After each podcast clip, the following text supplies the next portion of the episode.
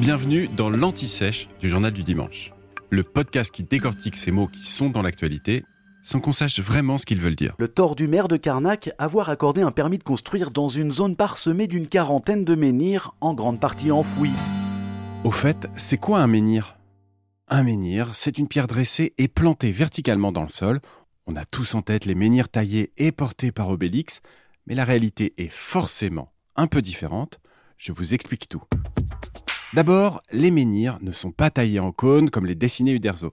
Non, parfois, ils ne sont même pas taillés, juste dressés, plantés dans le sol. Et puis leur taille varie. Il faut savoir qu'environ deux tiers des pierres levées font moins de 1,50 m. Mais les menhirs peuvent aussi mesurer jusqu'à 10 mètres. Et puis, parfois, ils ne dépassent pas quelques centimètres.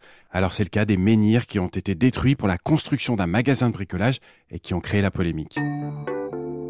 Les menhirs sont faits de pierres qu'on trouve généralement sur place. Du grès, du calcaire, du granit. Ils datent de 2000 à 6000 ans avant notre ère. Il s'agit donc de la préhistoire et plus précisément de la période du néolithique, juste avant le début de l'âge de bronze.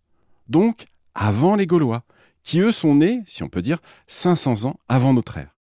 Vous l'avez compris, Obélix ne pouvait donc pas tailler des menhirs, ou alors il n'était pas du tout à la mode.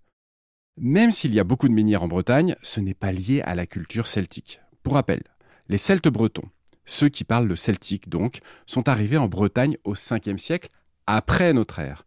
Donc vous pouvez aussi oublier le fait que les druides soient liés aux menhirs.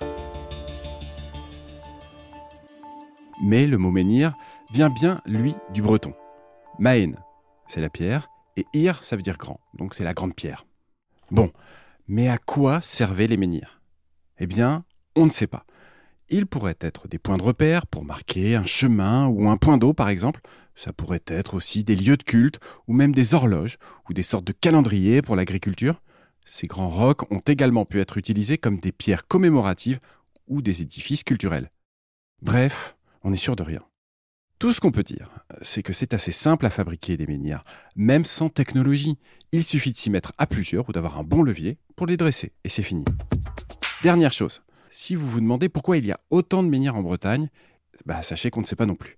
D'abord, il n'y en a pas qu'en Bretagne. On en trouve dans toute l'Europe de l'Ouest, mais aussi en Asie, en Afrique. On peut dire qu'il y a eu une vraie mode des pierres dressées. C'est ce qu'on appelle le mégalithisme. Méga comme très grand, et lithos, c'est la pierre en grec ancien. Les menhirs sont donc des mégalithes. Mais revenons à nos moutons. C'est vrai qu'il y a quand même beaucoup de menhirs en Bretagne. Les spécialistes estiment même que les fameux alignements de Carnac étaient encore plus impressionnants qu'ils ne le sont aujourd'hui. Peut-être plus de 8 km de long pour plus de 4000 menhirs au total. C'est sûrement un des plus grands monuments de la préhistoire. Vous venez d'écouter l'Anti-Sèche du Journal du Dimanche, le podcast qui répond à la question que vous n'osiez pas poser. Je suis Vivien Vergniaud et si vous avez aimé ce podcast, mieux si vous voulez écouter d'autres épisodes préparés par la rédaction du JDD, c'est facile. Abonnez-vous, suivez-nous, c'est gratuit. On vous donne rendez-vous trois fois par semaine en podcast et tous les jours sur le JDD.fr. À bientôt.